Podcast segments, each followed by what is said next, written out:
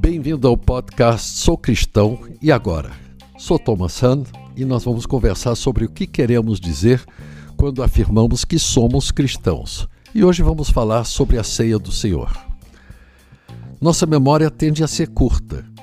Esquecemos-nos com facilidade das coisas importantes que deveríamos lembrar, enquanto que lembramos de coisas que não têm a menor importância. Quanto mais velho, pior.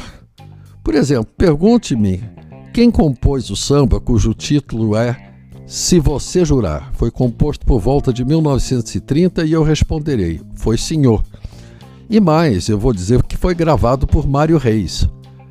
Agora, onde é que eu pus meus óculos? Não tenho a menor noção.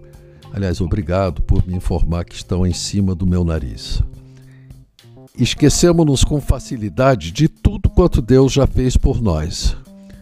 Encontramos várias passagens bíblicas no Antigo Testamento em que Deus lembra seu povo de Israel seus grandes e poderosos feitos a favor do povo escolhido. Leia, por exemplo, o Salmo 135.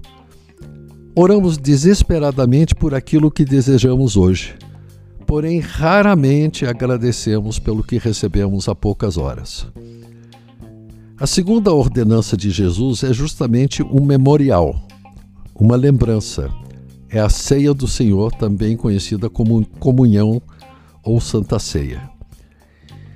Jesus, durante a sua última ceia pascal com seus discípulos, logo antes de ser crucificado, partiu o pão e consagrou vinho.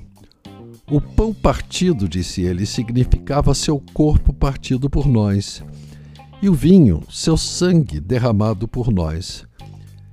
E Jesus finalizou: repitam essa liturgia ao longo do tempo em memória de mim, até que eu volte uma lembrança e uma promessa.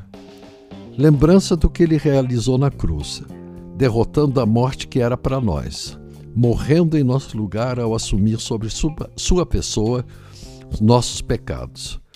Do quanto ele sofreu por amor a nós, e promessa de que breve voltará. O pão continua sendo pão, e o vinho, vinho. Não deixa, porém, de ser um momento transcendental em que Sua presença em nosso meio, a Igreja, e em nossas vidas individuais, fica mais marcada, mais enfática.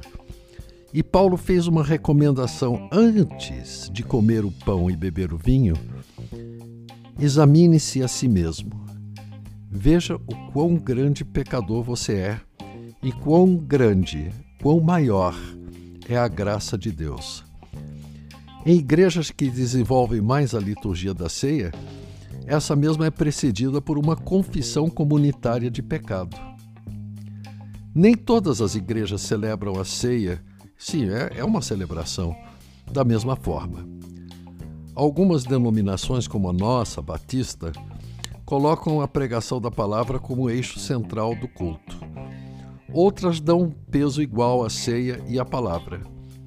Nestas, a liturgia da ceia é mais desenvolvida, é mais solene. Algumas se preocupam em desenvolver uma liturgia em que a ênfase é na celebração comunitária. E devo confessar que eu concordo com um pastor, aliás, um pastor australiano que eu conheci alguns anos atrás, que disse ser difícil desenvolver o sentimento de comunidade durante uma ceia em que permanecemos sentados, recebendo um pedaço de pão e uma tacinha de vinho, olhando para a nuca da pessoa que está à nossa frente. Ouvi certa vez um padre dizer que a Igreja Romana tem Maria demais e a Reformada tem Santa Ceia de menos. Vale pelo bom humor e autocrítica de quem o disse. Em todo caso, é um momento muito importante da nossa vida cristã afeta a igreja como um todo e a nós individualmente. Convido-o a meditar sobre como você interage com a ceia. Hoje falamos sobre a ceia do Senhor. E aí, gostou do nosso podcast? Se quiser ouvir mais, acesse www.thomashan.com ibgranjaviana.com.br. Um abraço.